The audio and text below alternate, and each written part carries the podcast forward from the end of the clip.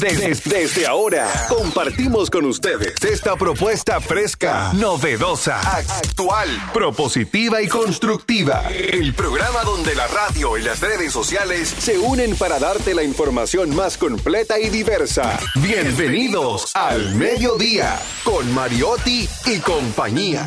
Al mediodía, al mediodía, al mediodía con Mariotti y compañía.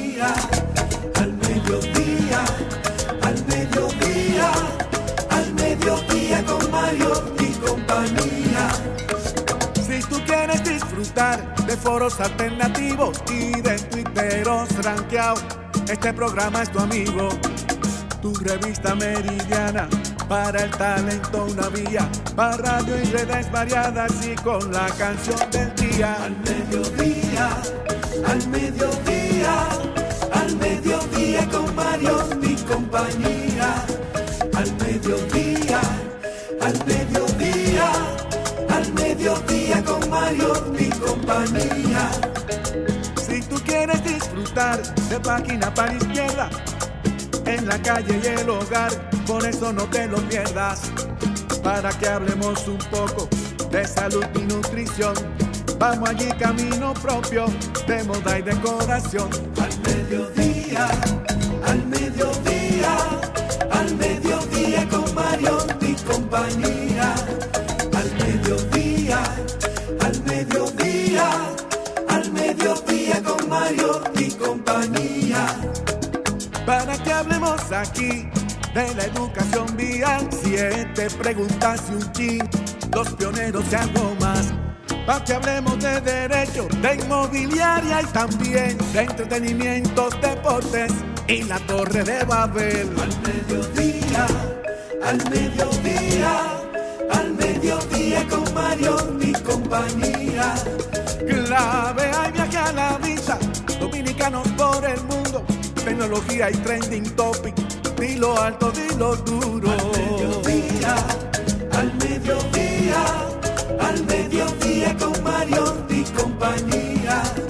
Al mediodía, al mediodía, al mediodía con Mario y compañía. Hola, mediodía, saludos, mediodía. Ponemos alas a las palabras para llegar hasta ustedes. Información sin sufrición. Diversidad divertida. Esto es Al Mediodía Radio, Al Mediodía con Mariotti y compañía. Un servidor quien les habla, Charlie Mariotti Paz. Feliz como siempre y agradecido sobre todo de su sintonía y de que nos acompañen en este horario de transición de la mañana hacia la tarde. Directamente desde la provincia Esmeralda y Olímpica de la Patria está con nosotros Jenny Aquino. Muy buenas tardes, señores. Gracias por estar en sintonía y por las muestras de cariño que cada día nos profesan a través de las diferentes plataformas digitales y también cuando nos ven por la calle. Gracias a todos por ese cariño tan grande. Hoy es el Día Mundial sin Tabaco. Esto para recordarle a los hombres que la parte viril se encoge un poco si usted fuma, lo sepa, para que sepan el mejor incentivo que pueden tener los hombres para dejar de fumar. ¿Cómo fue, Malena? Por favor, me gustaría escuchar esa parte desde el micrófono. Saludos. Hay personas que ya quedó sin nada. Bueno, pues sí. 31 de mayo se celebra el Día Mundial del Tabaco que se está una efeméride promulgada desde el año 1987 con el objetivo de informar y concienciar hacia las personas sobre los efectos nocivos y letales del tabaco y la exposición pasiva al humo y a esta sustancia. Pero hoy también es el Día Mundial de un animal que yo creo que me representa bastante, el loro. El, ¡Ay! el loro. El loro, sí. Ay, sí. Hoy es el Día Mundial del Loro. me encanta el loro. Tan vistoso como, como los aritos que me regalaron ayer. Bello con su plumaje. Siempre hermoso con su tatuaje de amable. Te voy a dar dura. No te apures, te voy a Hasta dar dura. G sabe que te regalaron esa areta. Ay, mi amor, todo G el mundo, todo el mundo, todo el mundo, saben que sí. Muy lindo mis aretas, si no lo he visto, vaya a mi Instagram, que está ahí, Jenny aquí nomás, para que lo vean. Me lo hizo, eh, tu dema, déjala.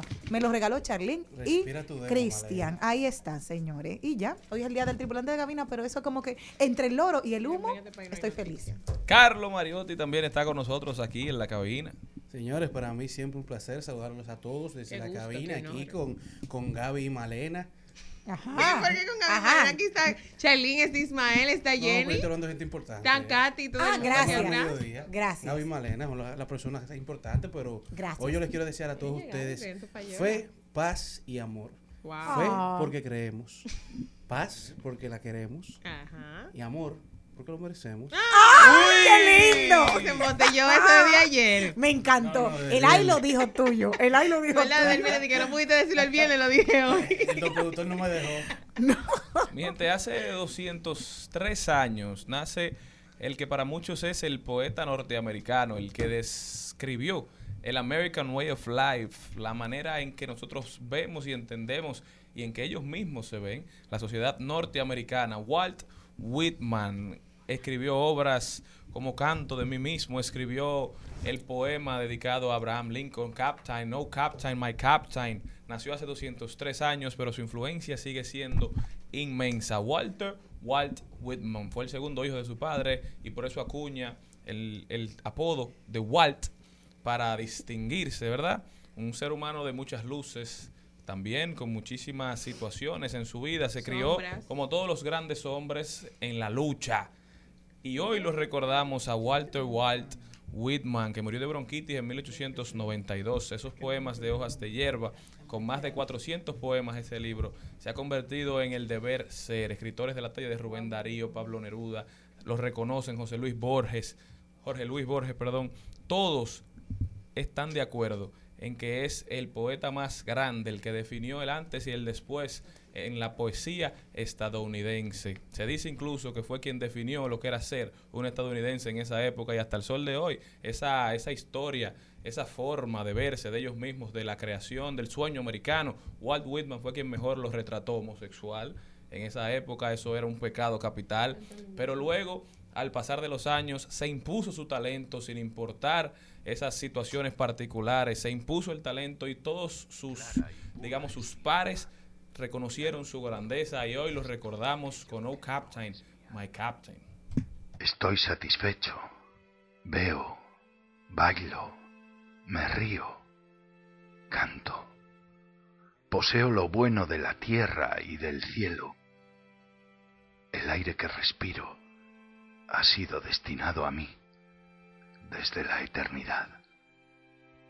El vaho de mi aliento, mi expiración e inspiración, los latidos de mi corazón, el fluir de la sangre y del aire a través de mis pulmones, el olor de las hojas verdes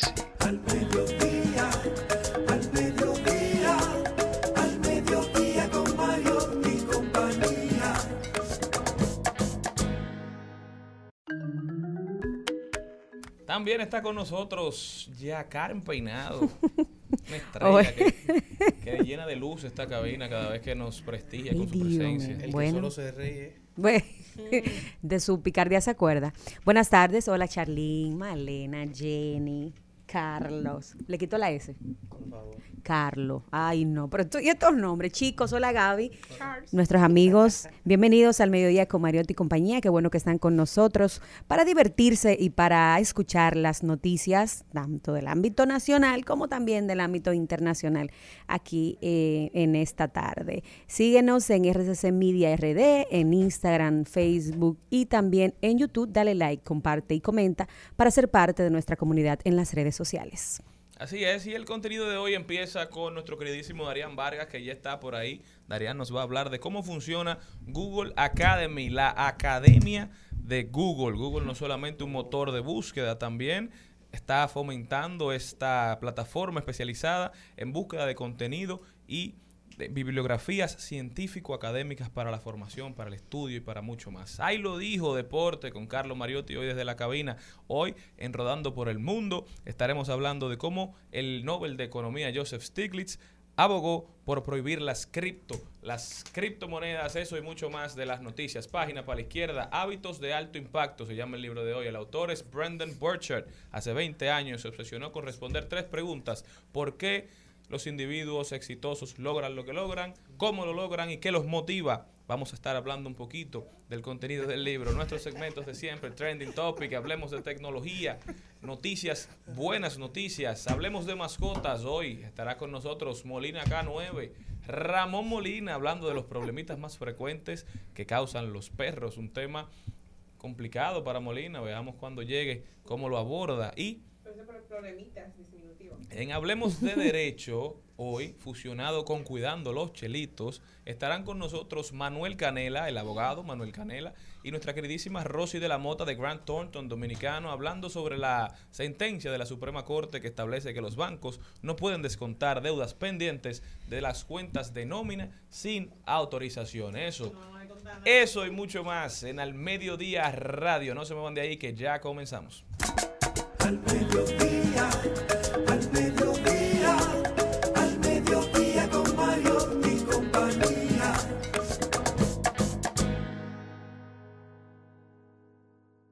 En Al Mediodía, con Mariotti, con Mariotti y compañía. Te presentamos Brecheo Digital. Brecheo Digital. Carlos Moreno fue. Darian Vargas está con nosotros. Ey, aquí dice el señor Mariotti que llegó el moreno fue así, no. Así no, No, Carlos. no, no. Llegó el Nubal, el Yuval Noah Harari dominicano, la mente más brillante de su generación, Darian Vargas. Muchas gracias. Y es envidioso que vaya al médico para que le receten una pastilla contra la envidia. Respira tu dema. Sí. Entonces, en el día de hoy nosotros vamos a hablar sobre cómo funciona Google Academy. Sabes que muchas personas solamente creen que Google es el buscador, o que Gmail, o que Google Maps, o que son dueños de algunas aplicaciones como Waze, entre, entre otras. Pero hay muchas hay muchas personas que podemos hacer una reflexión. Imagínense el, el Internet sin Google. Oye, es prácticamente imposible. Millones de personas de todo el mundo lo están utilizando continuamente ahora mismo. Y cuando tú visualizas el Internet sin Google, se te hace difícil. Porque cualquier palabra, cualquier expresión que tú quieras buscar para llegar a tu objetivo, Google te lo hace mucho más fácil. Pero ¿qué es Google Académico? Que más el, el Google Scholar en inglés. Es un buscador de Google enfocado y especializado en la búsqueda de contenido y bibliografía de carácter científico académico. O sea, si usted quiere buscar contenido que estén certificados, que sean contenido de nivel, no esos contenidos que suben en, en Google normal, en Rincón del Vago, como hace el señor Carlos Mariotti Paz, que busquen Rincón del Vago, eso se terminó, porque allí se puede encontrar informe técnico, citas, tesis, línea libro, artículos de revistas científicas, así como comunicados de congresos especializados.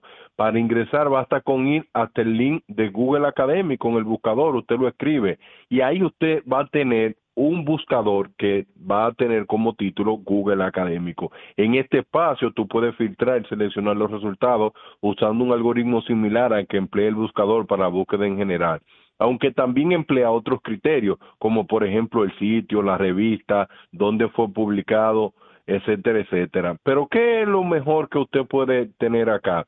Que es posible leer contenido no solamente en un solo idioma, tiene la ventaja de leerlo en mucho más. Así también puede crear alerta a su Gmail para cuando lancen una eh, un tipo de artículo que sea con Y tema o X tema te llegue como una notificación para que tú puedas leerlo. En Google Académico permite hacer un seguimiento y un perfil de autor que esté escribiendo sobre el tema de interés. Si te gusta alguien que esté escribiendo, también tú le puedes dar la notificación para que te pueda llegar. Y así puede utilizar esta versión en, de- en el buscador de Google. Pero para empezar a buscar, solo hay que introducir a la barra la habilidad del término frase de interés y automáticamente, igual como lo hace el Google general, también lo hace Google Académico. Y te lo puede dar tanto en PDF como en página web. Y una de las partes más que más la gente puede acá terminar es que los filtros son muy buenos para eliminar resultados que puedan no interesarte, además de limitar los resultados por fecha e idioma. Así que tú puedes acceder a la mejor biblioteca del mundo con el mejor contenido de alto nivel académico que pueda tener en Internet, lo pueden encontrar en Google Academic. Así mismo lo puede hacer de forma automática y acceder pulsando solamente un botón. Ya es tiempo de que consulte revistas científicas, contenido científico y deje de estar copiando y pegando de páginas que no están certificadas eh, a nivel de educación. Por eso que ustedes ven que en las universidades llevan un montón de definiciones que no tienen ese valor científico como va, pero Google Academy te ayuda a tener el mejor contenido con los mejores profesionales académicos del mundo. Gracias, Darían. Qué buen tema a propósito de todas las personas que estamos estudiando. Y lo bueno de ellos es que refieren también algunas páginas específicas académicas, llámese como Cielo, que es una de las más eh, que tiene tesis doctorales, tesis de maestría, tesis de grado, también para las personas que andan buscando. Me gusta bastante el Dialnet, también que lo refiere mucho Google Académico. Y también un ejemplo, si nosotros vamos a buscar algo como concentración mediática, que es uno de los temas que yo más he buscado en América Latina, pues lo que te buscan es Mastrini y Becerra, que son los papacitos de la matica de ese tema, y te ponen referido 179 veces en 179 artículos.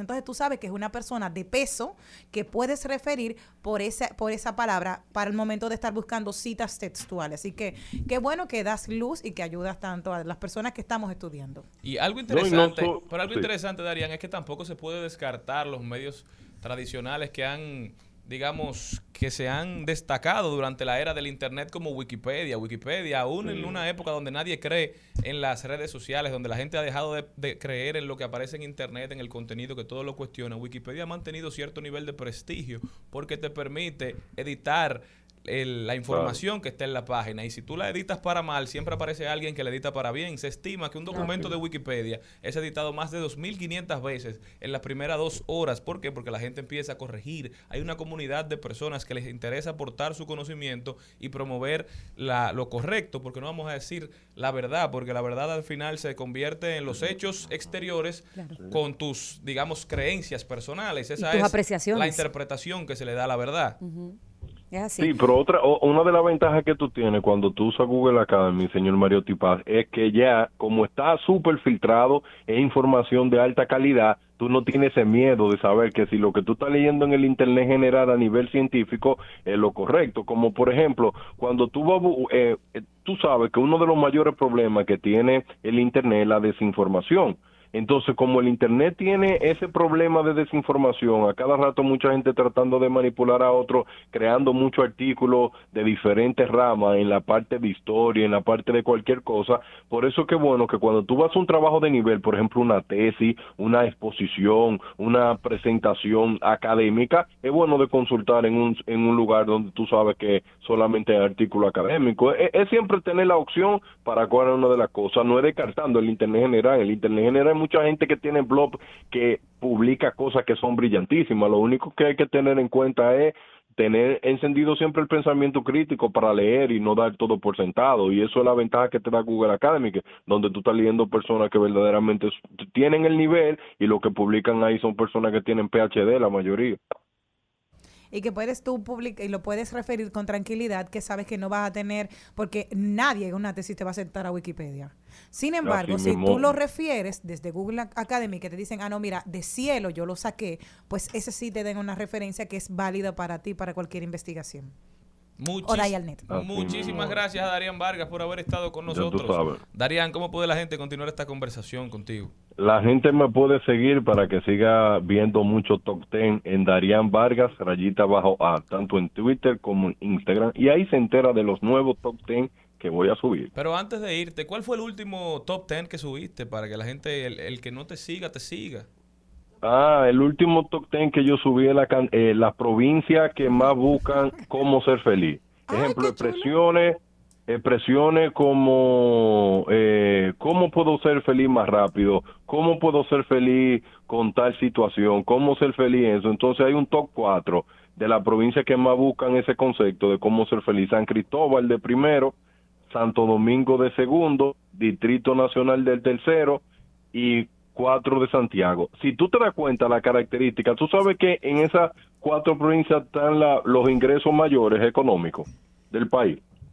Entonces, quiere decir que los que tienen mayor ingreso económico no son los más felices, esos son los que andan buscando soy más feliz. Pero usted está, usted está haciendo en una comparación con las provincias locales, con Suiza, por ejemplo. Usted está diciendo que la cantidad de ingresos, digamos, de una casa no necesariamente se transfiere en felicidad. Es decir, más dinero no se no, equipara no. a más felicidad. Así mismo, porque al final del día, si tú buscas la provincia más pobre, como tú tienes Monteplata, tienes Pedernales, tienes Barahona, tienes Bauruco, tienes la parte ahí de Dajabón, que son provincias muy pobres, deberían ser esas las que busquen ser como más feliz, pero como están pendientes de comer, porque para no morirse de hambre, entonces están pendientes en el hambre. Todo es, por eso siempre ves la vida de la óptica que tú puedes ver, por eso a veces tú dices, eh, pero mira qué muchacho más grande, pero muy alto, pero es muy posible que el muchacho quiera ser pequeño. La, la vida es una cosa terrible, por eso yo me he retirado un poco de la vida. Pero Daniel, me llamó mucho la atención que nosotros como Monteplata salimos en número 4 en ranking en porno. Sin embargo, porno, lo que sin pasa embargo, es que en felicidad no- somos no- muy felices. Parece que esa Sí, búsqueda nos da parece, felicidad. pero, me- pero una cosa que yo quiero aclarar acá para que la gente entienda, mucha gente ha malinterpretado el dato. Mire, cuando usted conoce la página pornográfica como Carlos Mariotti, que la conoce bien, él entra ey. directo a la página y él consume directo a la página. Carlos no tiene que ir a Google para encontrar Ponga su página ejemplo, favorita líder. porque ya la conoce. Entonces, el que no conoce página pornográfica, ¿Cuál es la como Yacaren, olvidó? ella va y la busca a Google. ¿Verdad que sí? Va y la busca Google y en Google entonces es que se topa con ella, que es una de las características que yo quiero acá. Y la otra parte de otro ranking que la gente también me criticó es droga, es la gente que escribe la palabra droga. Puede ser para hacer una tarea, pero yo no creo que tú entres a Google y que para escribir droga para encontrar droga. Yo no lo creo que eso sea así. Pero, eh, pero quizás a algunas personas le pueda parecer trivial este tipo de rankings, pero a mí me llama mucho la atención porque lo que no se mide no se mejora. Entonces, cuando usted tiene informaciones como esta, que te la están regalando en los buscadores, las mismas personas nutriéndolo con sus búsquedas y con sus inquietudes, como Estado usted puede desarrollar políticas públicas quizá bien direccionadas a esas demarcaciones para ver qué está pasando y cómo podemos ayudar a la gente a, a ser más feliz, a lograr lo que buscan sin, sin pasar por procesos tan traumáticos. Sí, y oye, hay mucha gente que se sorprende porque creen que es magia. Señores, es que hay una herramienta que tiene Google que se llama Google Trends, que tú entras ahí, tú le pones la palabra de la gente y Google Trends te dice que es lo que están viendo por provincia. No es algo mágico lo que pasa, que si tú no conoces la herramienta, si tú no sabes para qué se hace, tú eso lo vas a criticar y decir, ¿y de dónde la fuente? Porque tú no lo conoces, pero realmente el potencial que tiene Google para tú saber muchas cosas es increíble, porque cuando tú pones la palabra dinero, eh, dinero, de que cambio de dinero, tú sabes cuáles son las provincias que más salen, las provincias que reciben más remesas, y tú ves, por ejemplo, la hermana Mirabal, tú ves la provincia Duarte, a donde más vi- vivían Dominican York, que tienen más casas, ahí es que se transfiere mayor cantidad de dinero de Estados Unidos, y es una dinámica que cuando tú la ves en Google es increíble, porque muchas personas escriben, ¿dónde puedo yo buscar dinero en MoneyGram? ¿Dónde puedo retirar dinero en Bimen? En, esos sistemas de cambio de, dinero, y esa es la dinámica que es bueno saberla, y, y- y en ese sentido, igual como ahora tenemos una ola de asalto, cuando tú pones asalto y atraco, tú ves la provincia que más están buscando gente, ¿dónde atracaron hoy? Y eso los dominicanos necesitan buscar información y la buscan a través de Google. Por eso es que Google es una herramienta tan poderosa y, y que da miedo también, porque Google sabe todo eso de uno, es una cosa terrible. Muchísimas gracias a Darían Vargas. Así es. El que no sabe es como el que no ve. Te pueden poner un iPhone 13, un Samsung Galaxy, el último, y si tú, no, si tú solamente sabes llamar, solamente llamarás. Claro. Darían Vargas con nosotros. Continuamos. Al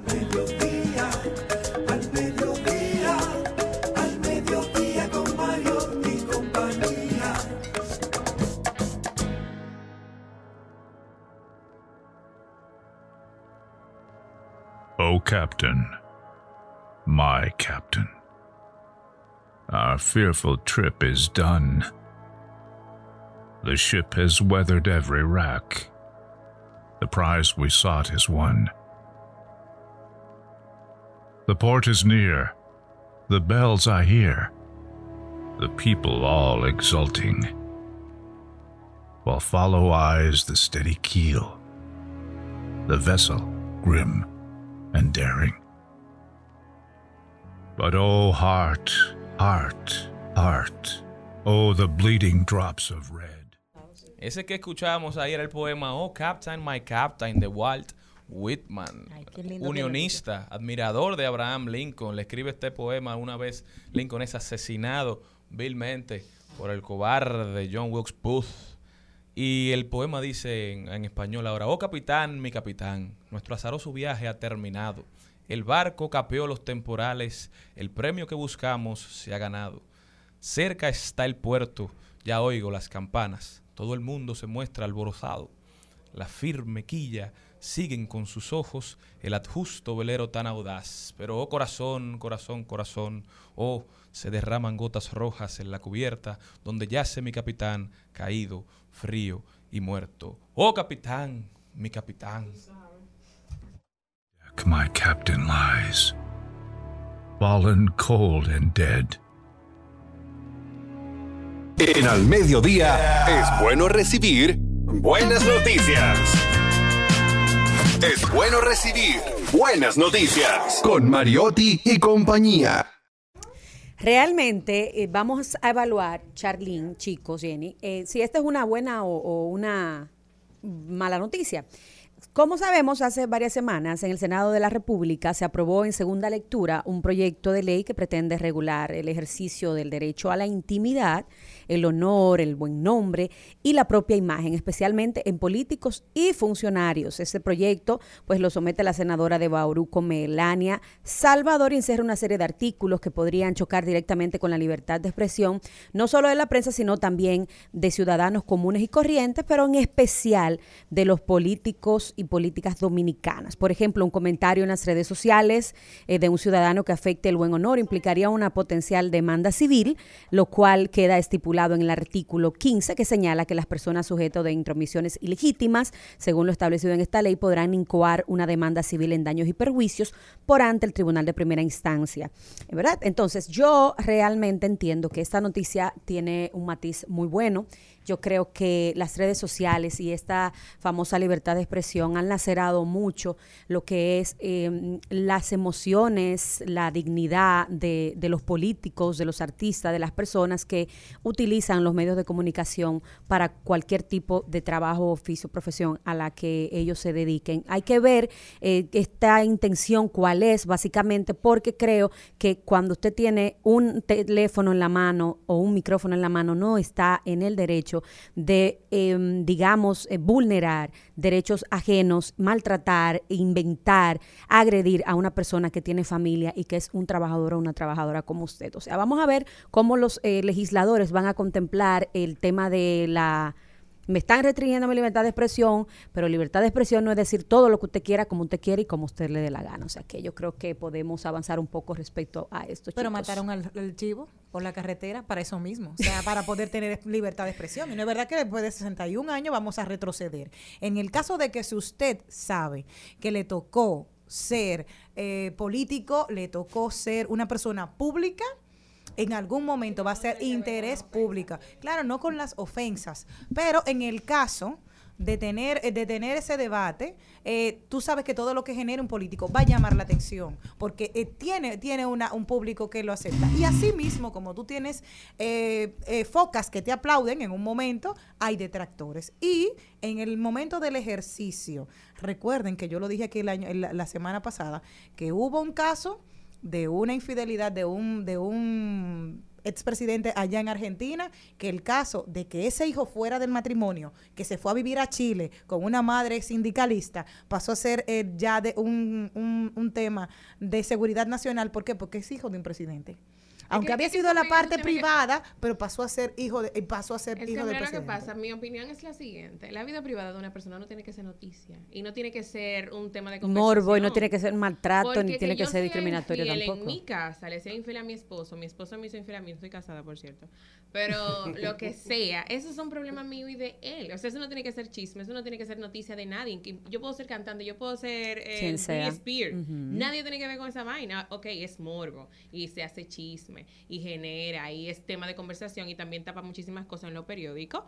Pero eso no tiene que ser tema de conversación. No, pero y y si nos vamos más lejos incluso, vamos a analizarlo desde el, aspecto de la libertad de expresión como tal. En el mundo real, la libertad de expresión es un derecho inherente a las personas. Claro. Sin embargo, lógico. hay límites para To- todo pa- derecho. como todo derecho. Entonces, en las Sí. redes sociales se ha desvirtuado el concepto. ¿Por qué? Porque la gente entiende que no hay consecuencias. Así como usted tiene libertad a, a la libertad de expresión, derecho a la libertad de expresión, yo tengo derecho a que se respete mi integridad, a que se respete mi buen nombre, a que se respete mi privacidad. Entonces, hay una línea muy tenue, yo estoy de acuerdo, entre censura y control y, digamos, respeto.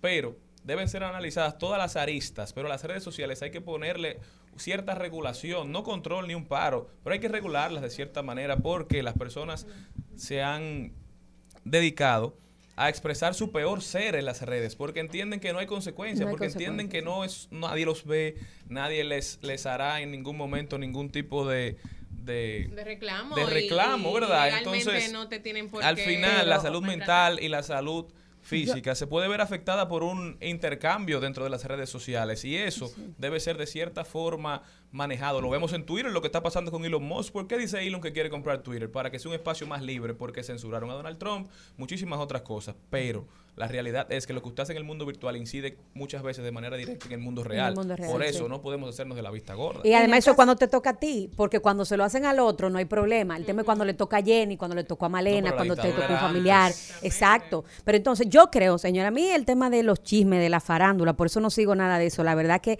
eh, para mí es asqueante y, y no entiendo qué le suma a alguien poder escribir desde una cuenta algo falso. Los medios de comunicación o las personas, supuestos periodistas, comunicadores que tienen un micrófono, que dicen por ahí, señores, pero es momento de que usted por lo menos presente una, un, un carné que lo, que lo avala usted para poder opinar sobre un tema y que presente las pruebas correspondientes a la opinión que usted está dando, porque a fin de cuentas, aunque hay libertad de expresión, yo creo que todo derecho suyo va a llegar hasta donde el mío también pueda ser respetado. Recuerda que si te ponen a ti un, un, un carnet y todo, tú no podrías estar en la radio porque no yo eres soy yo soy locutora no egresada importa. de la universidad Pero no eh, de, de la Otto Rivera ahí- y me he preparado, o sea, yo no soy no estoy aquí improvisando porque yo tengo desde el No. 2000 Ay. Yo haciendo sé, comunicación. Yo sí, pero óyeme lo que pasa, que dice que si tú pones un carnet, que era lo que yo te decía, el- la profesión tuya es periodista. No vas, No, vas, entonces, entonces te, ahí te, te co- coartarían. No, ¿Me no es, que, es que hay que ver, Jenny, porque ellos no están hablando de coartar a los que no sean comunicadores sociales como tú, que es tu carrera y tu profesión, que se respeta y se valora y, se- y la has asumido perfectamente bien. Se habla es de cómo la persona lleva la información a los medios de comunicación y la responsabilidad que tiene probando lo que dice en un medio de comunicación, Pero porque no es muy duro cuando le toca a uno. Pero eso mismo, pero no se puede coartar porque el problema es que es el, el sentido. Ese es, es la libertad. Vamos a ver, vamos a ver, vamos a ver. Rafael Molina Morillo lo dijo. Todo el mundo, sea en Francia, sea en República Dominicana, tiene la libertad de expresarte. No me gusta, me gusta. Ahora, debería de haber límites. Esa es la fina línea que hay que tenemos que tener cuidado. Pero como dice Javis, es tan fácil hablar de los pecados ajenos. Ahí sí. Ahí todos somos, ahí todos somos santos. Al mediodía, con Mariotti, con Mariotti y compañía. Rumba 98.5, una emisora RCC Media. Seguimos, segui- seguimos con Al Mediodía, con Mariotti y compañía. El Al Mediodía dice presente. Dice presente el músculo y la mente. El músculo y la mente. Estamos en deportes. Carlos Mariotti está con nosotros. Bueno, señores, iniciamos con este recuento deportivo en el mediodía, hablando de los cuartos de final de Rolanda Garros, que ya se está jugando. Ya, Rolanda Garros es una prima suya. Sí, una novia que tenía. Roland Garros. Rafael, pásale ese cuerpo. Bueno, donde Carlitos Alcaraz ya está jugando sus cuartos de final contra el número 2, Berberev, que ya le lleva dos sets encima, le ha ganado 6 a 4 en ambos sets. En el tercer set, Carlitos va arriba 3 a 2. Pero tenemos unos cuartos de final de película hoy, ya que ahorita viene el juego del número 1 y el número 5, Rafa Nadal contra Novak Djokovic. Y también tenemos el de Casper Ruud contra Holger Rune. Holger Rune y Carlos Alcaraz que están haciendo historia como los únicos jugadores de 19 años en llegar a unos cuartos de final en el Rolanda Garros eh, desde el 1994. Eh, ellos que jugaron en el 2017 y el 2019 como equipo, jugaron en dúo Ahora se encuentran cada uno individual en los cuartos de final. Viene el juegazo entre Nadal y Djokovic. Djokovic le ha ganado 30, Nadal 28. Es su récord de enfrentamientos. Eh, Djokovic viene con 20 Grand Slam, Nadal con 21.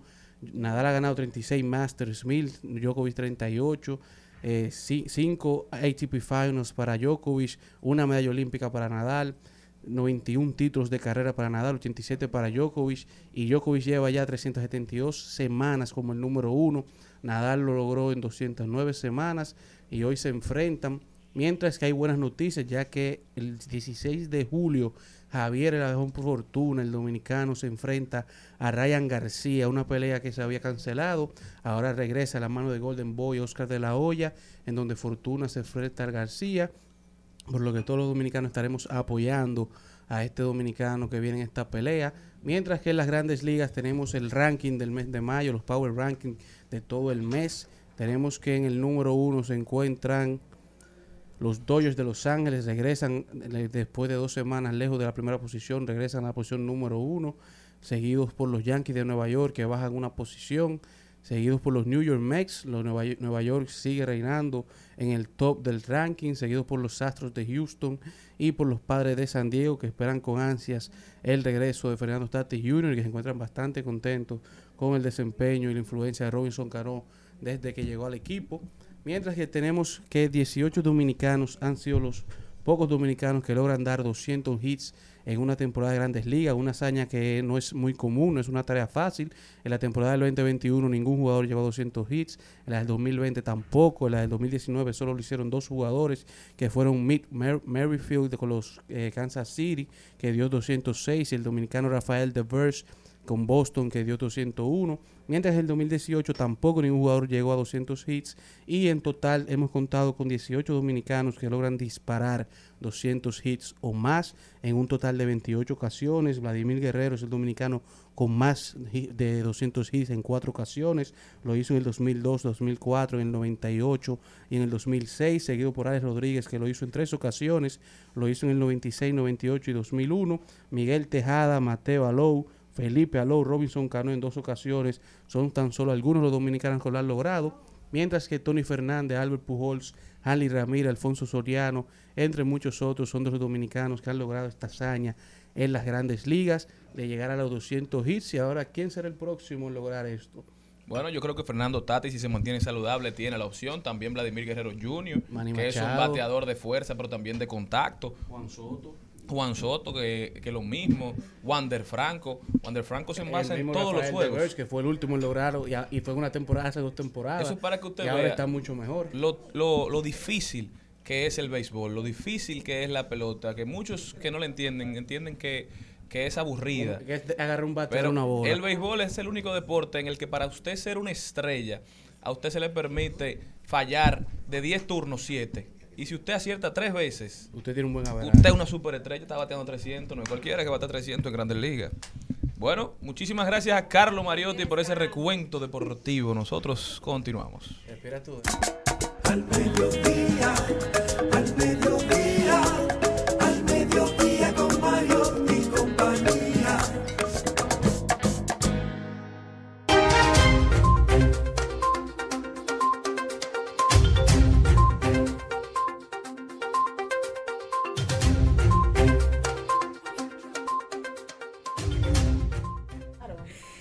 Señores, y bueno, vamos a hablar un poco sobre estas noticias internacionales que de verdad hay que estar pendientes. Ya Cuba vive este martes su primera jornada sin el uso obligatorio de la mascarilla en 26 meses, amigos, luego del anuncio del gobierno de levantar esa restricción ante el alto índice de, de población que ya ellos tienen vacunados. La medida anunciada eh, pues la da el ministro de Salud Pública, José Ángel Portal, y fue muy bien recibida, fue de agrado para algunos que esperaban que, bueno, pues eh, ya que este proceso tan agobiante pasara a, un segundo plano y que los cubanos pues puedan empezar a, tener una vida más eh, cómoda en cuanto al, asunto de, la mascarilla. Yo creo que a muchos países se verán en la obligación de hacerlo y mire que nosotros volvemos con la mascarilla, que después no la quitamos, que volvemos, que para acá, que para allá, pero en este momento Cuba está en esta situación, Jenny. Y lo recomendable yo creo en ese aspecto es no perder la costumbre, mantenerla en lugares muy públicos donde haya mucha gente, porque todavía Sí. se necesita para viajar a algunos países, en, el- en los aviones, y es muy incómodo volver a acostumbrarse a usar una mascarilla. Créeme. Bueno, señores, las bandas armadas en Haití se refuerzan con niños en situación de calles. Dice, los soldados de los grupos armados vienen a reclutarnos de noche, afirma AF, un menor que polula en la céntrica plaza de Champs de Mars, cerca del Palacio Nacional y donde siempre hubo muchos niños en la calle. Bueno, y el Nobel de Economía Joseph Stiglitz abogó por prohibir las criptomonedas. Esto en base a una argumentación que él dice que esto facilita el lavado de dinero negro a gran escala, por lo que se debe de contar con en algún momento del proceso con leyes y medidas que se introdujan por lo menos en el proceso de la cadena, ya sea cuando se cambien a dinero normal o antes de esto. También nos vamos a España y vemos cómo la atención telefónica en España mejorará de manera considerable gracias al anteproyecto de ley del gobierno para regular los servicios de atención al cliente de las empresas. Este proyecto de ley limita a tres minutos el tiempo máximo para atender por teléfono en servicios generales de información, reclamación y postventa. También prohíbe que la atención solo la hagan robots automatizados.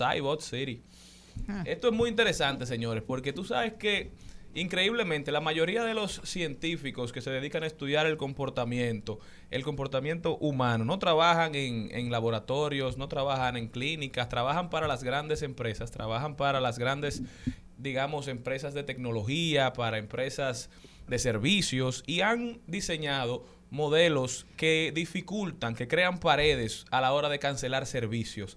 No crea que eso es al azar, que cuando usted llama para cancelar una tarjeta de crédito le ponen 200 trabas, que la persona lo deje en espera por largo tiempo, que tiene que llamar, tiene que pedirle permiso hasta su abuelita, tiene que pedir una, eh, una acta de nacimiento, de todo tiene que hacer antes de cancelar un servicio en las compañías grandes. Nada de eso es al azar, todo eso es bien pensado para darle problemas a usted. Por eso, cuando usted adquiere una suscripción a las revistas, que antes se daba mucho eso, usted se suscribía a una revista, pagaba un fee, era muy fácil. Te daban la primera gratis, tú entrabas en eso, luego ponías tu tarjeta de crédito y Paz, fácil tú durabas 10 años recibiendo las revistas, ya ahí el tema no te interesaba. ¿Por qué? Porque cada vez que llamabas a la central te ponían en espera o te ponían a- te pedían muchísima información.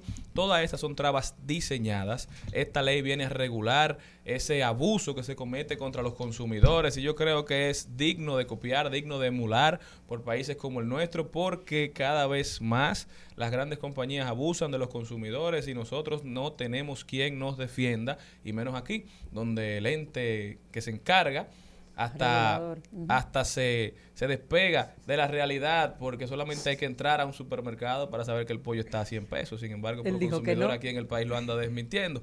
Hay que ver a cuál van. Sí, están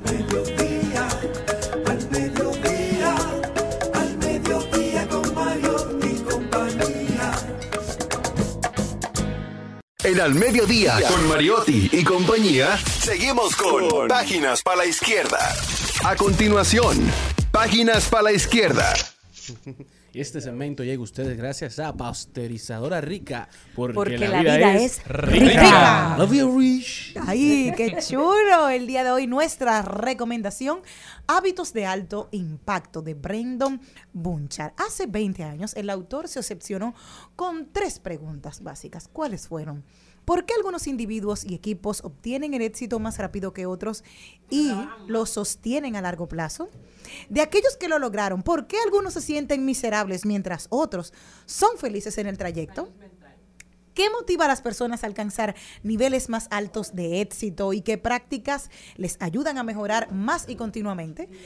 Me encantaron en estas tres preguntas, así que estas están respondidas en el libro Hábitos de Alto Impacto. Después de una extensa investigación y más de una década como uno de los mejores entrenadores de alto rendimiento del mundo, Bunchar encontró las respuestas que nos entrega en este bestseller de Wall Street Journal. Así que ya lo saben, nuestra recomendación, hábitos de alto impactos.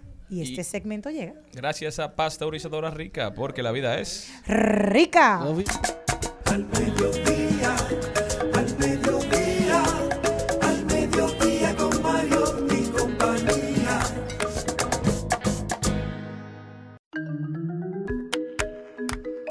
En Al Mediodía es bueno recibir buenas noticias.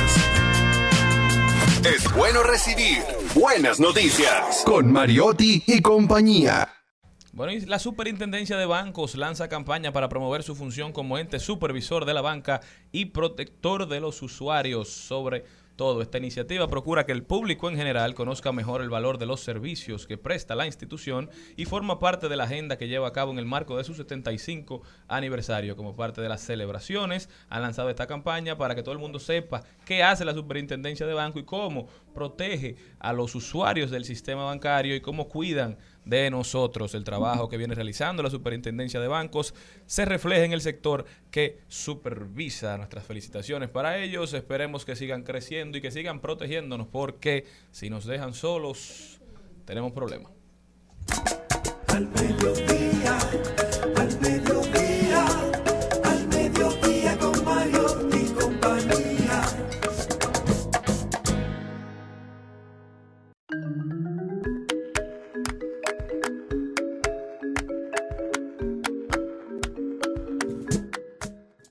Bueno, señores, y quien lo dijo fue Carlos Alfredo, que se arrancó las raíces de la amargura, afirma y que ya escribe la verdad sobre su vida.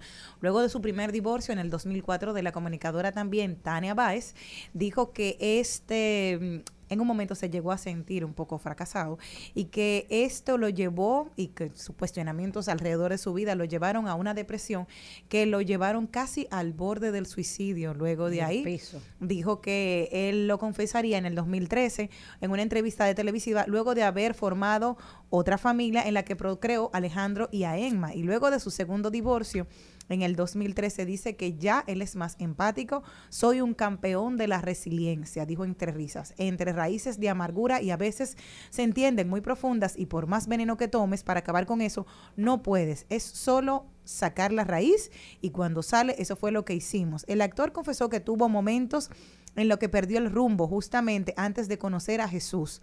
Para ese entonces ya estaba divorciado y su carrera no se encontraba en su mayor esplendor. Así que me gusta esta parte. Nosotros que tenemos cierta edad hemos visto a Carlos Alfredo, que fue un humorista, que fue una persona, un presentador de televisión, productor de televisión, cantante, humorista, una persona con tanta versatilidad en el mundo del arte y de la comunicación y de la televisión, y que el día de hoy pueda admitir, mira, yo también tuve problemas, conocí a Jesús, que fue una de sus salidas, para él encon- reencontrarse y saber que, señores, no siempre un fracaso un divorcio es un fracaso. Muchas veces un Al divorcio, es no, es exacto. Si ya tú sabes que es una experiencia que tú tenías que, es una experiencia que tú tenías que aprender. Y hay personas que llegan a tu vida por un momento y por una, por un, por un tiempo estimado para darte las herramientas de adquirir una experiencia y continuar tu camino. Maestros. Simplemente, o sea que Y hay ya muchísimas parejas que después del divorcio empiezan a llevarse súper bien y Sí. se dan cuenta que funcionaron mejor como amigos que como pareja. Entonces, eso, o sea, el que, el que tiene la gall- gallardía de aceptar que tú no eres para mí, no nos llevamos bien, no nos llevamos, vamos a sí. llevar este proceso a un divorcio, eso es muy valiente. Entonces, Mira, una de las parejas que yo más admiro en el mundo del espectáculo y es La Anthony. Roca, no, La Roca y Dani. La Roca y Dani, que fue su primera esposa, Dani Rianzi ahora, ella, ellos dos se divorciaron, pero ¿quién es la productora de todo lo que hace La Roca? Ella, porque se dieron cuenta de que trabajando eran maravillosos, un muy buen equipo. Claro. Y sin embargo, tienen su vida personal separada. Y ella, con su entrenador físico, se casó luego y está feliz. Y él tiene un matrimonio Su y es feliz. Pero, lo estoy diciendo, ¿oíste? Pero-. Estoy hablando. a mí no me toca ningún El entrenador. actor, el actor José Guillermo Cortines y con Nicole Tactú llevan una relación increíble. Incluso Exacto. ella también con la esposa de su esposa, la ex esposa de su esposa, de su esposa, esposo actual.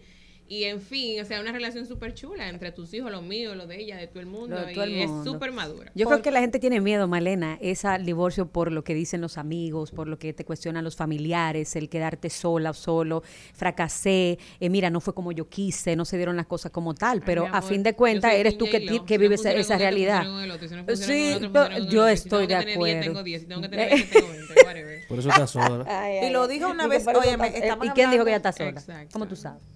Dicen por ahí. Ah, no, porque seguro me dijo- tiene una cámara También, lo, Déjalo, dijo el filósofo, el gran quieto. filósofo dominicano Joe Veras, el maestro. ¿Qué dijo? Que molesta el cuchicheo.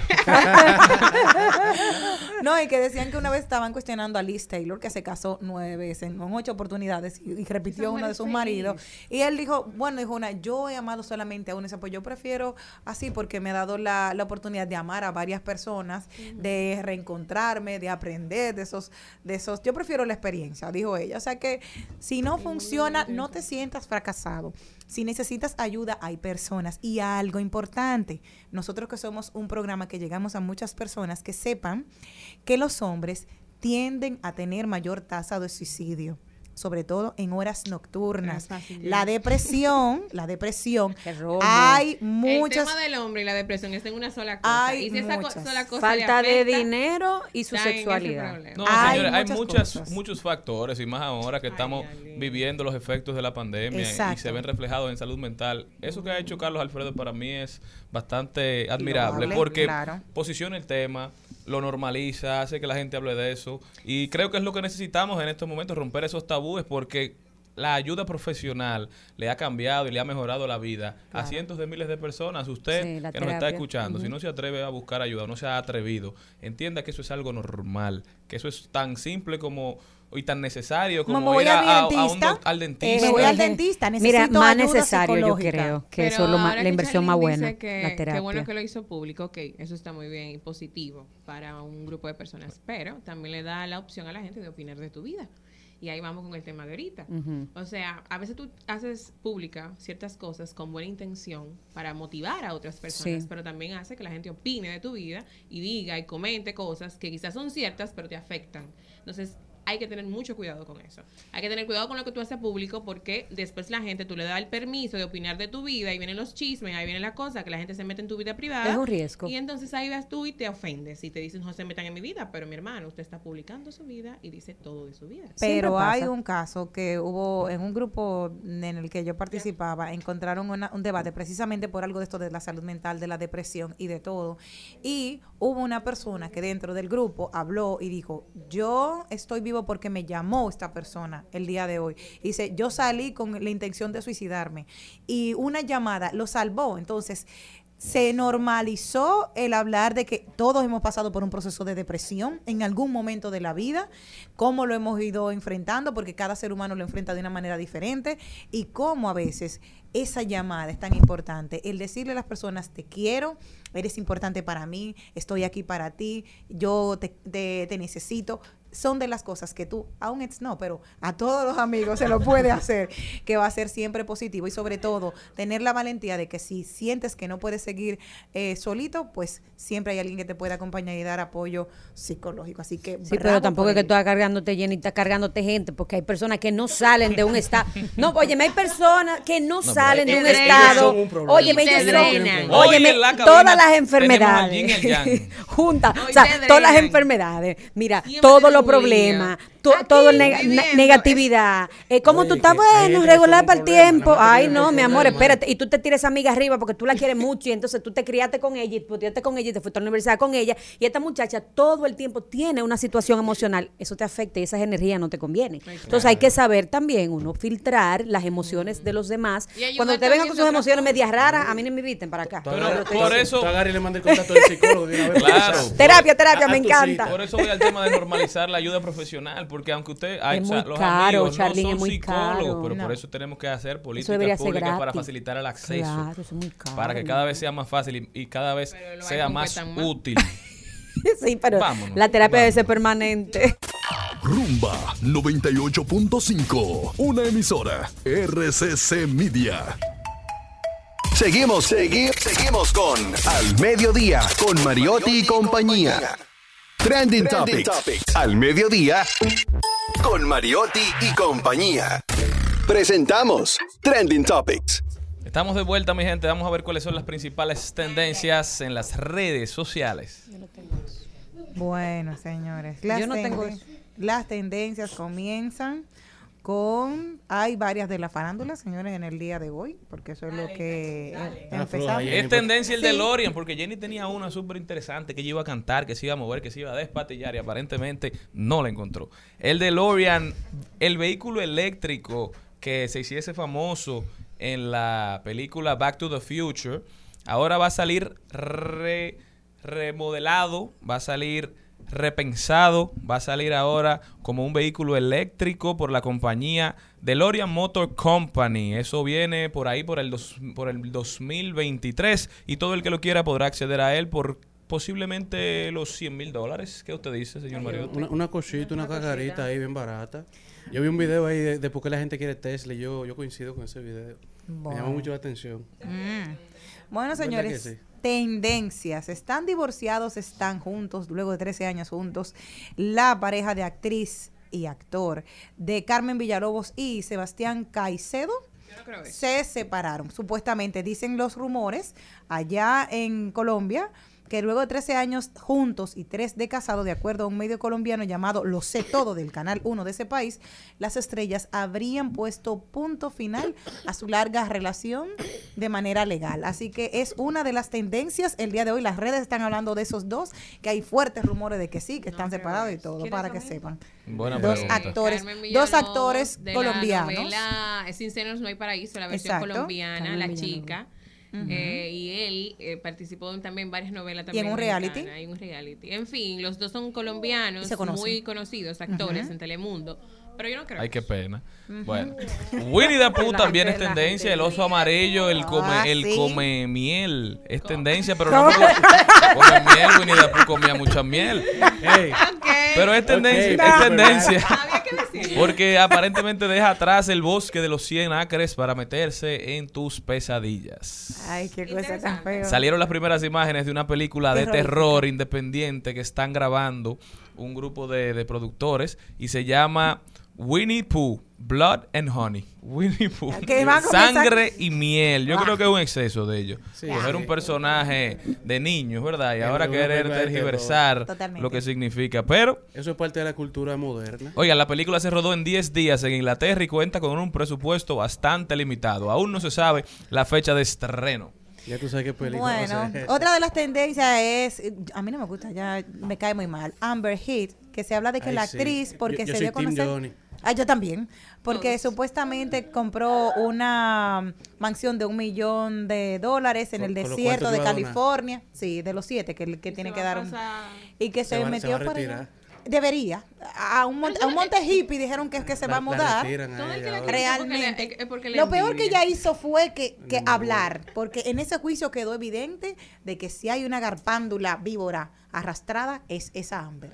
Bueno, tan y lo que se mantiene en tendencia es la NBA, ya que hay mucha tendencia a las finales de la NBA, de Jimmy Butler está en tendencia, los Miami Heat están en tendencia, los Lakers están en tendencia, eh, los Celtics están en tendencia, Golden State, por lo que la, la NBA se está adueñando de las tendencias de esta semana con esas finales que inician el día Y los tiburones de jueves. Puerto Plata. Bueno, señor, los ayer, se. Ah, de ayer no paró la tendencia de Ivy Queen, me- una de mis cantantes favoritas de, regga- de reggaetón. Sí, siempre. Ayer subía unas imágenes de que está pasando por un proceso de una enfermedad y decía, siempre que puedan ser el ángel en la vida de alguien, háganlo. No saben lo que la otra persona pueda estar pasando. De la vida soy un aprendiz no una víctima, soy guerrera por naturaleza. Esto lo colocaba en su cuenta de Instagram y a partir de ahí ha sido mucha la luz que se le ha enviado. Ella es una mujer que ha empoderado tanto a las mujeres, que siempre le ha dado esa fuerza, es la, reina realmente del reggaetón, porque fue la primera que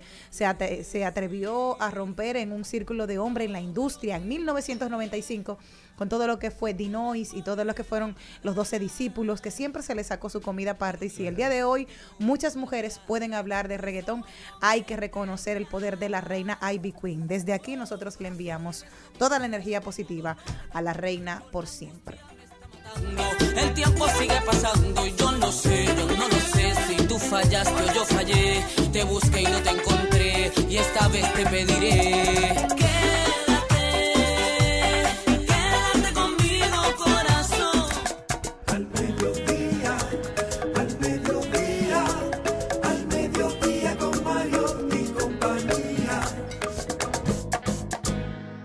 Garras, picos, pelos, plumas, plumas. Y colas. En al mediodía, ha- hablemos de mascotas.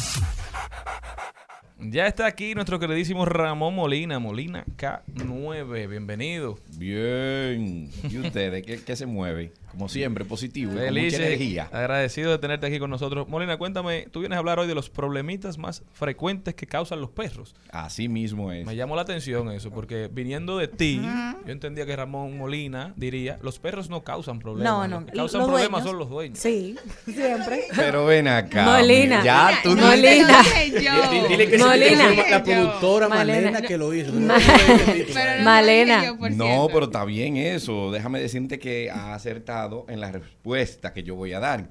¿Por qué? Porque en realidad los perros ninguno causan problemas. Lo que causa mayormente problemas son los dueños que se, se atreven a tener un- una mascota sin tener el más mínimo conocimiento del cuidado y las atenciones. ¿Por qué? Porque cometen el mayor maltrato animal que le podemos ocasionar, que se llama la humanización. Entonces, eh, piensan que el cuidado es solamente comida, agua, darle mucho cariño y llevarlo a un médico veterinario, cuando mucho, porque hay muchos que ni siquiera piensan en eso, sin saber que el perro es un ser vivo que, que tiene cinco necesidades fundamentales para mantenerse sano físicamente y mentalmente, que son la recreación, el ejercicio físico, el descanso, la alimentación y dar y recibir afecto. De esas cinco, hay dos que siempre le sobran a nuestros perros, que es el afecto y la alimentación, de los cuales casi las que más falta le hacen es el ejercicio físico y la recreación. ¿Qué conlleva eso? A que el perro, al igual que nosotros, por necesidad de recrearse, comienza a acumular estrés y ansiedad. Y él, el, el instinto de supervivencia, le dice, mira, tú tienes estrés y ansiedad, vamos a canalizar esa energía de alguna manera. Muerde ¿De los qué zapatos, manera? Muerde los zapatos. rompiendo muerde. zapatos, comiéndose los cables de la computadora, ladrando desenfrenadamente a todo el que le pasa por el lado y sobre todo, sobre todo, sobre todo, eh, no haciendo caso. ¿Por qué? Porque aparte de eso, como somos dueños que no conocemos, que tenemos que posicionarnos jerárquicamente con ellos, pues el perro comienza a creer que él es el dueño de nosotros y no hay manera de corregir a ese individuo porque él exactamente Ya él es el macho alfa de la se manada. cree, se cree. Claro. Problemas más comunes que podemos ver y cómo corregirlo es muy importante también que nosotros digamos cómo corregirlo.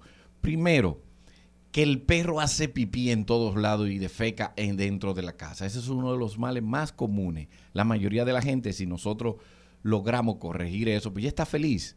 Otro problema muy interesante que hay es que el perro no lo pueden sacar a pasear porque él es el que saca a pasear al perro.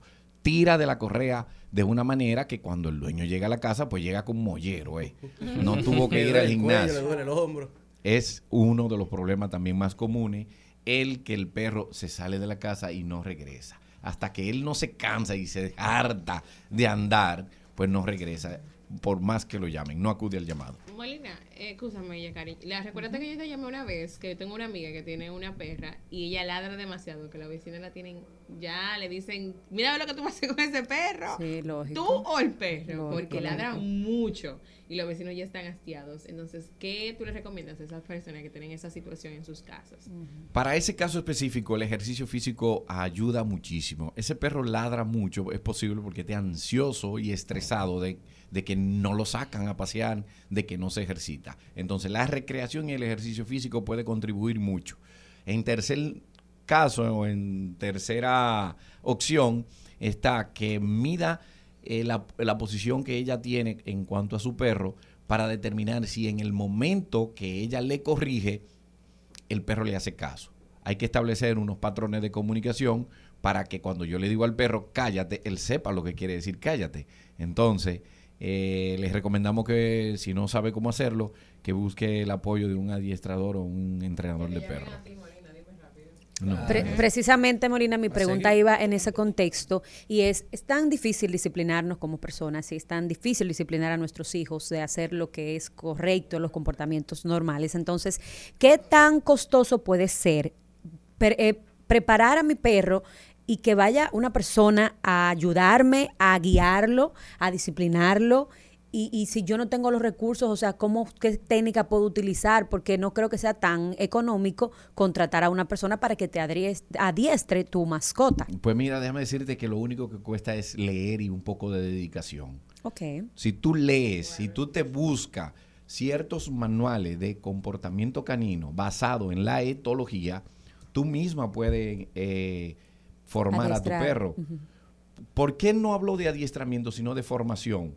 Porque la gente se piensa que el perro tiene que tener obediencia para que sea, sea un perro Bueno. Educado. bueno, educado, brillante. Y no es así. Es No. como en el plano de nosotros los seres humanos. La gente, para ser una persona educada, no tiene que ser profesional.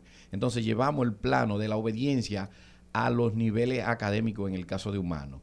Pero el comportamiento lo llevamos a la educación. Si tú te fijas, eh, hay personas graduados con título a altos niveles que, que no dejan de ser unos maleducados. Y nos hemos topado con personas que no saben leer y escribir, que tienen muy buenos niveles de educación. ¿Dónde se da la educación y el comportamiento en, en el caso de los perros? En el hogar. En el hogar. Si tú, como dueño o como madre, en el caso de niños, no sabe cómo formar a ese individuo, entonces, ¿quién es que está mal? Es uno que está mal. Por eso fue el que lo que dijo Mariotti, hijo, es que el problema somos nosotros. Entonces, en Europa se da el caso que cada persona que decide tener a un perro como mascota, lo primero es que pasa por unos seminarios, unos cursos para aprender. También sucede en el plano humano. Eh, creo que hay manuales para las futuras madres que, y a los futuros padres que te, te van encaminando a que tú puedas eh, educar mínimamente a ese individuo. Hablo de individuo y no te digo tu hijo porque puede ser un perro Claro. y es lo mismo. mismo. Me quieren matar cuando yo comparo a un perrito con un niño, pero déjame decirte que por la forma de vivir que tienen los animales, nosotros caemos en la misma forma de vivir que tienen los perros. Cuidado, amor, protección, cariño, lo que mencionabas anteriormente. Más que eso, fíjate, los animales tienen forma de vivir. Son tres. Están los solitarios, están los gregarios, que viven en grupo, y están los sociables. El perro, el lobo, la mayoría de los caninos, nosotros somos del mismo, de la misma forma de vivir. Somos animales sociables. ¿Qué conlleva una sociedad que viven en familia. El primer núcleo social que existe en el mundo se llama la familia. Entonces, la familia se compone padre, madre e hijos. El éxito de una familia o el fracaso depende mucho de la dirección que tengan los líderes. Entonces, lo mismo pasa con los perros. Si tú tienes perros que ellos crecen sin identificar a quién van a seguir, a quién es parte de su naturaleza que diga, bueno, pues si no tengo a quién seguir, pues yo me asumo, asumo yo el papel de líder y ahí es donde vienen los inconvenientes. Entonces, leer es lo que puede costar. Ahora bien, ya si tú me hablas de una obediencia avanzada, una obediencia deportiva o entrenamientos específicos, ya ahí eso sí puede tener un costo. Ah, bueno. Pero el comportamiento no, no genera costo. E incluso nosotros eh, damos clases de comportamiento grupales todos los domingos a las 6 de la tarde en la Federación Canina Dominicana y tiene un costo de 500 pesos la clase. Y la mayoría de la gente con una clase que vaya y cumpla con las recomendaciones que damos, claro está, es suficiente para poder manejar a su perro, que es donde está los mayores problemas, que no sabemos Pero manejar las al clases perro. son con los dueños Y el perro. Y el perro. La familia con su perro. Puede ir la familia completa. Se cobra por perro, Qué no por chulo. persona. Lo voy a pensar, lo de la mascota. Molina K9 con nosotros. Oye esta noticia, Molina, para aprovechar que estás aquí. Toko-san No, perro, no se es un japonés que logró convertirse en lo que él más quería. Un perro de raza collie de pelo largo. Ese hombre pagó más de 2 millones de yenes para una empresa de efectos especiales que tardó más de 40 días intentando hacer la recreación más realista de un perro y que un hombre la pudiera usar. Toko-san o Yoko-san está muy orgulloso de su outfit y hasta sube videos a YouTube actuando como un perro. ¿Qué, qué usted cree de, de Yoko-san? Bueno, Bueno. si él es feliz con eso, amén. Yo creo en que la gente debe hacer las cosas que se que le hagan sentir bien. Eh, también hemos visto casos de personas que sean que, que quieren emular o imitar y se consideran otros tipos de animales. Creo que hasta una película hay de una mujer que se quería que quería ser caballo y hay muchísimas personas. Bueno, el- El otro un desfile de ovejitas. Sí, de personas sí, que hay- se creían ovejitas y todos estaban felices dentro de una. Yo quería empezar a contarlos, uno, dos, para si me dormía. porque no había una negra, pero todas eran ovejas. hay muchas personas que tienen eh, tanto amor por los animales que incluso eh, entran en, en conflictos mentales, se podría decir, para poder llegar a hacerlo. Lo que sí es que tenemos que tener los pies sobre la tierra y aceptar nuestra propia identidad y nuestra propia, eh, nuestra propia forma de vivir y todo. Sin, be- sin besar en la boca a los perros, ¿verdad? No hay ningún problema con eso. Tú puedes besar el perro donde tú quieras. Esa es- esa tu de decisión. Be- besarte con un perro. No, claro que sí. Y que te beses con. con, con- Pero ¿por qué razón, Molina? O sea, No, ¿por qué yo tengo que besar mi mascota? Pero, ¿por qué tengo que besar mi mascota, viejo? ¿En serio? Claro, es que Sí, eh, pero- Eso puede pero- decir lo mismo de los novios que tú has tenido. No. Hay que preguntarle Sí, cuántas patas tiene no. ese de cuántas No, es que no. Tú estás consciente de lo que tu perro come, de las vacunas que tiene tu perro Eh, y, de las y del el ambiente donde está tu perro. Ajá. Tú no estás consciente. ¿Y a de quién fue la última persona que besó? ¿A quién besó? ¿Qué comió? Sí, ¿Y Malena, qué no? No, totalmente, totalmente. Pero, muchas gracias, Malena. Malena. toda la razón, tienes toda la razón. la última persona que besó a tu perro. Tu novio, tú nunca sabes. No, es- bueno, realmente, es verdad, es verdad. Omito. Otro, otro, No voy a besar a cuatro patas y punto. otro problemita que tenemos mayormente con los perros, que se da muy a menudo, es que el perro eh, quiere pelear con otro perro. El tema de socialización es muy, muy, muy, muy buscado. No puede ver a otro perro. Es un perro que segui- seguido ve a otro perro y quiere salir peleando y no hace caso ni No, nada. pero muy violento. Eh, ese es otro tema muy común. Ay, no son Señor. ¿Cómo se, cómo se trabaja ese, ese, ese problemita, esa condición? Ese detallista. Ese, ese pequeño detalle sin importancia, ¿cómo se lo trabajamos nuestros Es un tema de socialización que hay que respetar las edades del destete. Es muy importante que respetemos que el perro en las primeras 16 semanas de vida eh, debe ser socializado de una manera correcta. La mayoría de las personas piensan que para socializar a un perro es llevarlo a que juegue con otros perros y es todo lo contrario. Es evitar que el perro conozca a los perros para que no tenga ese deseo, que aprenda a ignorar a los perros de esa manera. Entonces, eh, los niveles de correcciones son muy, tienen que ser muy oportunos a la hora exacta que el perro quiera ir donde otro perro, que el dueño le corrija con el nivel adecuado y en el tiempo necesario. Yo vi dos este fin de semana. Un cocker y, un, y uno que parecía como un- una motita de algodón y tan lindo y tal. Cuando yo vi ese beso, ¡ah! miércoles! Gracias por mantenerse con nosotros aún con los efectos especiales. Y sobre todo, muchísimas gracias a Ramón Molina por haber estado con nosotros. Molina, ¿cómo puede la gente ponerse en contacto Mira, contigo? Antes de irme, me gustaría que me den la oportunidad de eh, eh, anunciar un gran evento que tiene el Club de Husky Siberiano. Ah, mira. Un club que de verdad eh, hay que emular la forma en que está trabajando para hacer una canofilia eh, de alto nivel.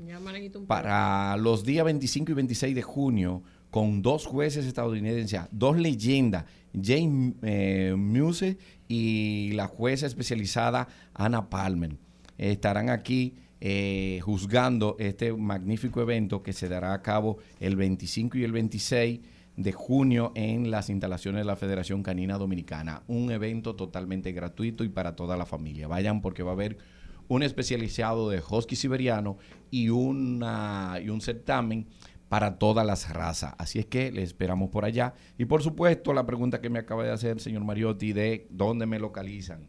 En todas las redes sociales con el usuario único Molina K9. Bueno, Así es que muchísimas gracias, Ramón, por haber estado con nosotros. Ya saben, Molina K9. No se muevan de ahí, que continuamos.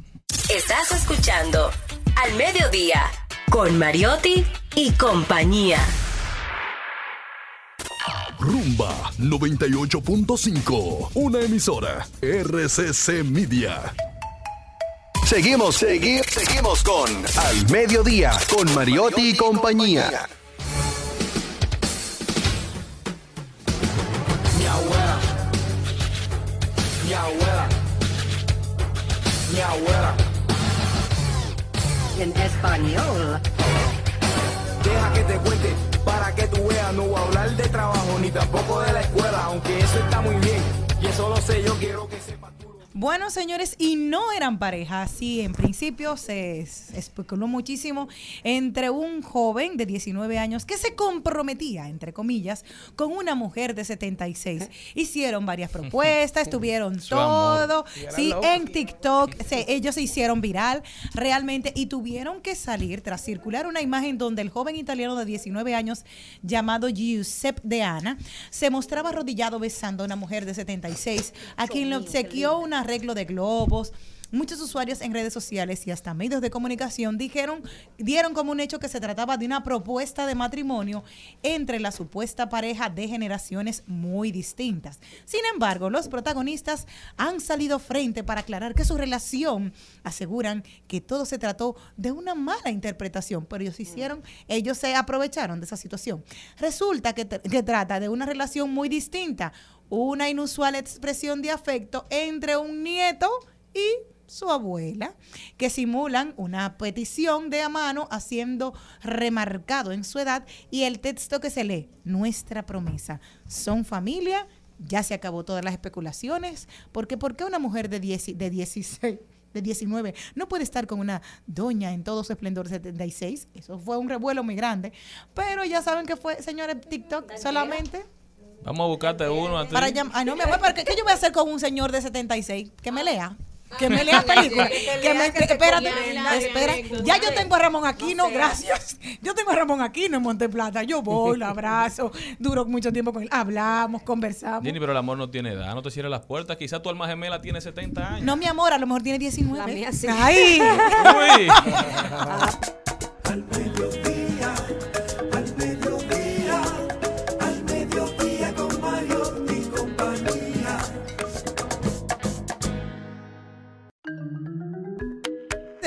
Un hombre que me lleve 20, que tiene 60 años, y yo uno que le lleve 20, mi amor tiene 20, yo prefiero dos de 20. Ay, no, mi amor, sí, sí, sí, sí. Yo no le voy Una yo no cosa es lo que tú prefieres y otra cosa es lo que te toque. ¿eh? No, pero una cosa no es para leer, que yo lo Jenny, ¿tú quiero. crees que la práctica hace la Que te perfección? toque hombre entero Siempre, ya. ¿Tú crees que la práctica hace la perfección? Claro. Bueno, según estudios recientes, quizás estés equivocada, Jenny. No me diga. Oye lo que están diciendo. La práctica incesante puede no ser la mejor forma para aprender una nueva habilidad. Usted quiere aprender a tocar piano, alguna disciplina, digamos, de, Horas y de artes horas. marciales. Durante las pausas, el cerebro de un músico repite una versión 50 veces más rápida de los movimientos usados para tocar la canción. Es decir, en vez de practicar hasta el cansancio, quizás usted debe tomarse unos momentos para procesar lo que aprendió. Oye, viene a romper un mito de años, Sí. de cosas que teníamos entendidas. Por eso es que se ha hecho una cultura sobre el, digamos, el hustle culture, o la cultura del siempre estar activo, del siempre estarse moviendo. Y eso lo que ha hecho es que le ha provocado a la gente niveles de estrés sumamente altos, que cuando no están haciendo nada, cuando están descansando, se sienten que están desperdiciando el tiempo.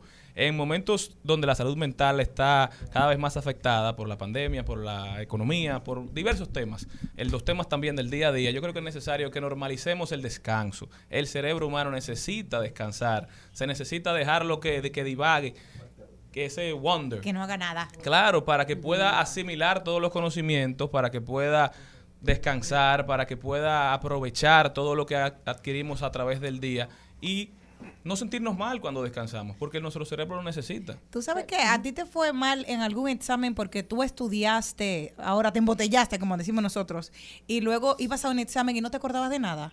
Bueno, si ¿Sabes dónde no tuvo el miento. error? Porque decía demasiado. que te faltaba dormir. Porque Descanso. para fijar, exacto, para fijar claro. eso que tú te aprendiste tenías que dormir. Entonces, para la práctica necesitas tener ese tipo de descanso. Lo De hecho. recomendable, decían que supuestamente Da Vinci descansaba en el día siempre 15 minutos cada hora. O sea, él no dormía en el día entero, sino que cada una hora dormía 15 minutos. Y a propósito de Da Vinci y los grandes hombres de la historia que han creado este mundo en cuanto a tecnología y todo lo que es parte de la humanidad, dicen que nadie en un momento de euforia crea grandes ideas. Lo ne- los- las grandes ideas es- han surgido de un hombre bajo de una mata de manzana, una mata de mango, por en aquel entonces, en la ducha. O sea, cuando tú estás en ese momento de euforia, yo no creo que te vuelvas tan creativo. Eh, bueno, excepcionalmente sí hay reglas, lógicamente, pero sí, Charlene, es una noticia que, que yo, yo no es la primera vez que la escucho y lo, lo he podido comprobar, que es lo importante. Así que calma.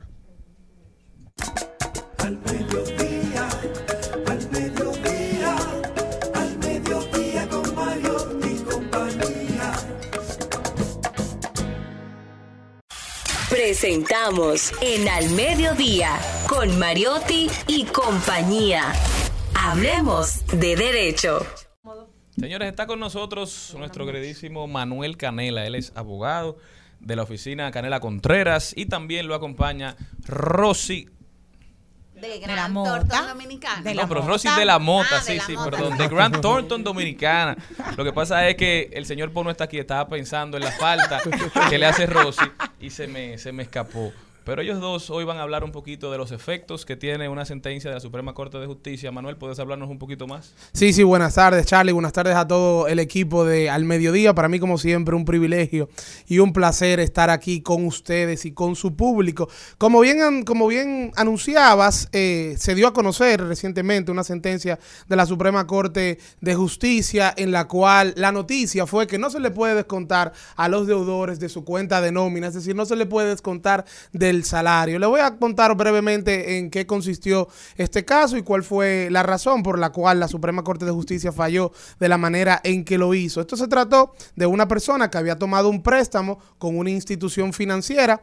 Esa, esa institución financiera, cuando, perdón, que tenía una tarjeta de crédito con una institución financiera y en ese contrato de tarjeta de crédito, en ese contrato de tarjeta viente, él autorizaba al banco a descontarle de sus cuentas. Sin embargo, el banco lo que hizo fue que le descontó de la cuenta de nómina, es decir, le descontó del salario que le habían pagado. Eh, a 16 mil y pico de pesos le descontó. Esta persona demanda en daño, en restitución de valores y daños y perjuicios porque el salario no se puede descontar, es decir, el, el salario tiene una función esencial que es totalmente protegido de orden público, como lo establece el Código de Trabajo, y bueno, los diferentes tribunales sí le reconocieron la demanda en daños y perjuicios, condenaron al banco a devolver los 16 mil y tanto de pesos y a pagar una indemnización en daños y perjuicios por 250 mil pesos y también una, un interés mensual de un 1%. La Suprema, ¿qué es lo que dice? Le da la razón al demandante, en este caso era recurrido ya en grado de casación y a la vez dice que tenía que tener una autorización el banco para poder hacer ese, ese descuento eh, que hizo o esa retención del salario. No entra en juego aquí, Manuel, la voluntad de las partes. Mira, lo que pasa es Si que el banco es claro en el contrato, cuando usted va a adquirir algún servicio, algún bien, Claro. no entra en juego ahí la voluntad de las partes de pactar lo debidamente legal. Aquí podríamos decir que hay una, que hay una discusión, porque, ¿qué te digo? La Suprema Corte de Justicia básicamente eso es lo que dice. Dice, mira, no me, él no tenía la autorización, y es verdad, el banco no tenía la autorización para descontar expresamente del salario. Entonces, como el Código de Trabajo en su artículo 201 establece cuáles son los descuentos que se pueden hacer del salario, y entre, entre los requisitos que se establece es que tenga el consentimiento del empleado, como no lo tenía, entonces ahí el banco comprometió su responsabilidad civil. Pero yo me voy un poco más allá. El artículo 201 del Código de Trabajo, cuando se refiere a los créditos que son otorgados por eh, bancos comerciales, por instituciones finan- financieras, también exige que se establezca o que se manifieste la voluntad del, eh, del empleador. Hay posiciones que entiende que esto no es necesario, que no, que esta lista que establece el Código de Trabajo no es taxativa, no es limitativa, que puede ser más amplia, pero en lo que sí todos coinciden, y es lo que ha venido también coincidiendo la Suprema Corte de Justicia, es que tiene que haber el consentimiento del trabajador para que le puedan descontar eh, un su salario. Manuel, en los temas sabemos que el, el tema de pensión, de pensión alimentaria es lo único que contempla, porque sabemos que los, sala- los salarios son Exacto. inembargables y demás. Sí contempla que se te pueda eh, quitar Sí. de el monto que, es, que estipula el tribunal en cuanto a pensión alimentaria. Ujú. ¿Qué va a ocurrir si específicamente se autoriza a ese banco a que haga la reducción en cuanto al salario que percibe esa persona en una institución, ya sea pública o privada? Como que no hay una contradicción ahí en ese sentido. ¿O habría que hacer otro procedimiento o la institución directamente haría el... Pero el tú dices por, por una deuda que tenga. No, por deuda no, por tema de pensión alimentaria. Por tema de pensión alimentaria, el, el- el mismo empleador, el mismo empleador puede hacer el descuento que tenga para pagarle entonces al beneficiario de esa pensión alimentaria. Pero un banco puede interferir como un tercero en cuanto a, a cuando se Yo no, veo, yo, no veo, yo no veo directamente al banco teniendo la facultad de intervenir, yo veo más bien al empleador, empleador. teniendo la facultad, que se le notifique esa sentencia, esa decisión al empleador y puede entonces retenerla. En el caso de los financiamientos, ¿cuántos son los esquemas que hay que nosotros podemos tomar en cuenta para, para este tipo de, de, de retiro de cuánto hacen de- dentro de tu cuenta? Sí, mira, realmente cada institución financiera tiene su cartera de productos en base a, a este concepto de descuento por nómina. Pero de manera general se pueden dar tres esquemas o más. Eso no es limitativo. Vuelvo y, y reitero que eso va a depender mucho de la institución financiera y la cartera de productos que tenga bajo este concepto de descuento de nómina.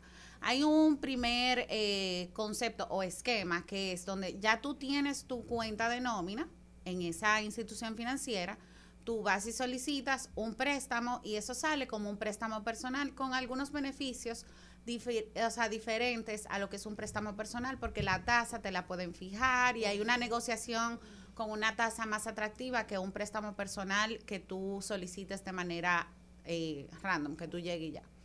Ahora tú tienes un segundo esquema donde tú tienes un préstamo por nómina garantizado, donde ya la empresa manda una carta de si esa persona trabaja aquí y de la nómina, que ya es en el segundo esquema, la nómina a la que ese empleado que está solicitando el préstamo, esa nómina debe ser automática.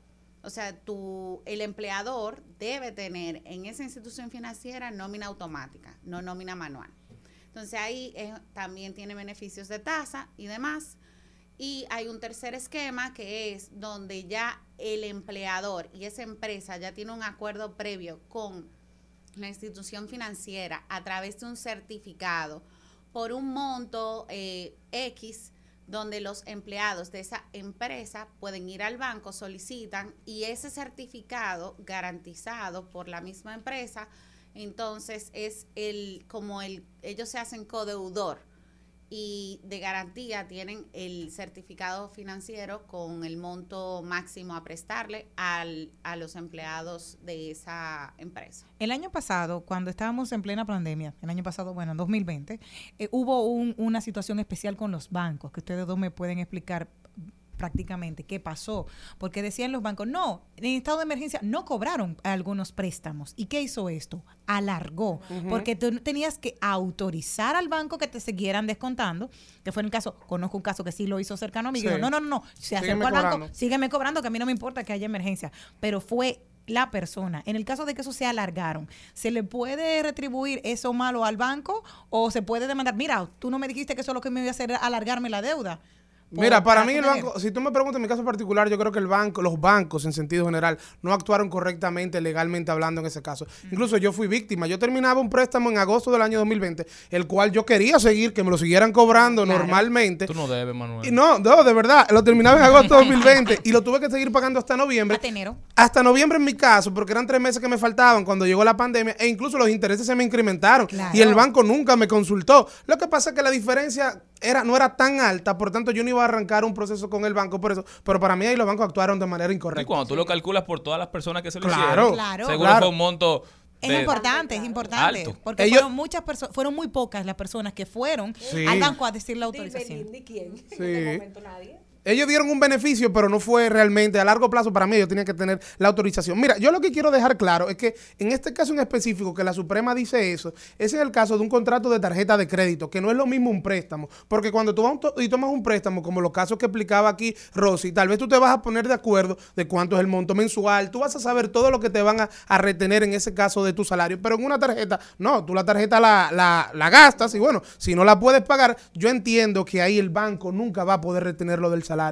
Porque como te decía En anteriormente, en tarjeta, en los casos de tarjeta. Porque el contrato, primero, el contrato de tarjeta tendría que tener esa autorización de poder descontar lo que se deba de tarjeta del, del pago de salario y no creo yo que la superintendencia de banco cuando apruebas esos contratos de adhesión con los tarjetavientes apruebe eso porque podría entrar en contradicción con el código de trabajo. Pero ahí vamos también, Manuel, con esos contratos de adhesión para tarjeta de crédito, que quizá a nivel de préstamo son hay un poco de espacio de negociación, pero Sí. tampoco son No son contratos tan inalagmáticos. Claro. O sea, tú pudieses llegar y negociar, que te cambien una cláusula. ¿Qué tú le recomiendas a la gente cuando vaya a pedir contratos de préstamo? O cuando Me- vaya a pedir un préstamo a la, a la hora de analizar el contrato. Bueno, Rosy también maneja esa parte, pero yo, si tú me preguntas a mí, yo creo que lo más importante tú poder leer las condiciones del préstamo y el tema del pago, del pa- si tú puedes pagar anticipadamente, cuándo tú tienes que pagar, esas condiciones que son al final las más importantes y las que te afectan, las que te afectan el bolsillo. En el caso de la tarjeta de crédito es muy difícil tú poder negociar, porque como tú dices, son contratos de adhesión. Hay quien te protege, es la autoridad. En cosas que no, en servicios que no tienen que ver con servicios financieros, pero consumidor revisa los contratos de adhesión.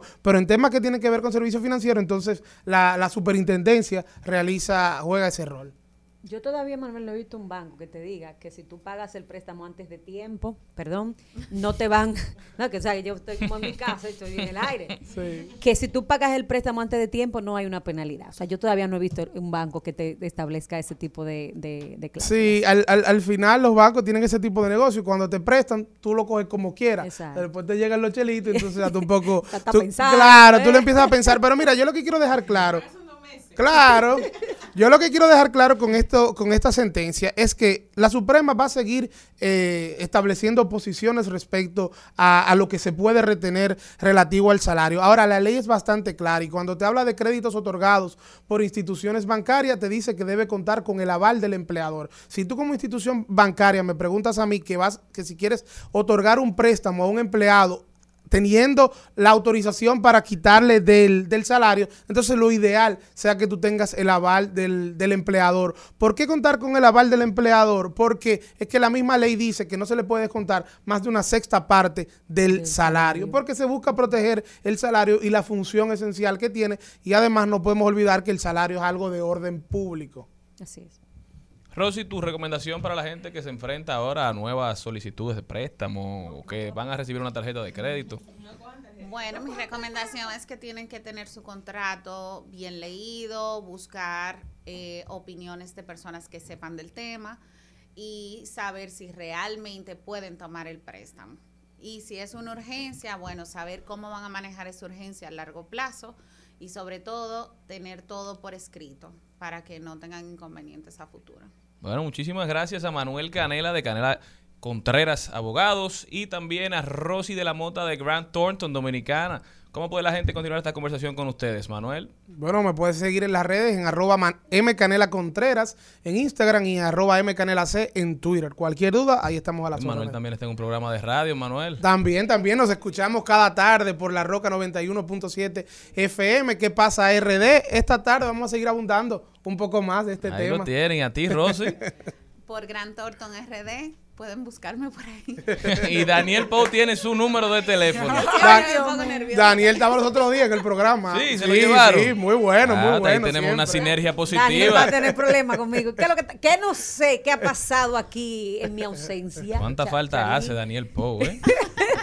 Un saludo y un Daniel, abrazo donde quiera que esté. Mi gente, esto fue al Mediodía Radio. Gracias por acompañarnos en estas dos horas tratando de llevar diversidad divertida. Hasta mañana, pueblo dominicano, si Dios quiere.